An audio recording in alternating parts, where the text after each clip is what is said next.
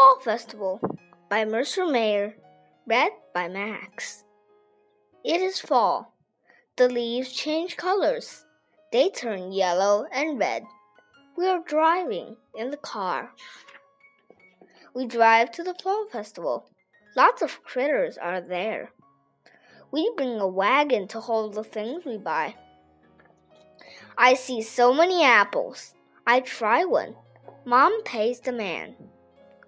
Little sister has apple cider. She spills it. It is sticky. We go on a hayride. There is not much hay. We ride through a field full of pumpkins. I watch a critter shoot pumpkins into the air. They go splat.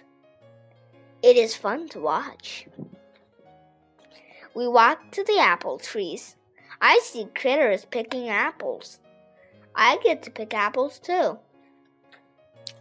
Dad buys the apples that we pick. Mom will make many apple pies. Yum! I eat another apple.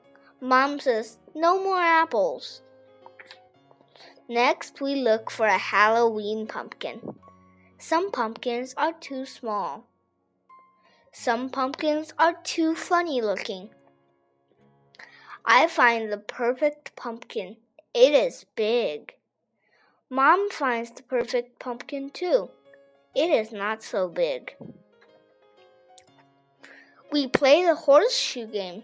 We each get three throws. We can win prizes. I go first. I aim. I throw. I fly. Oops! I forgot to let go.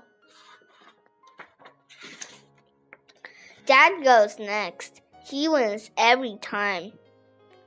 He wins a bunny for little sister and a bear for me. It is time to go home. Little sister pulls the wagon.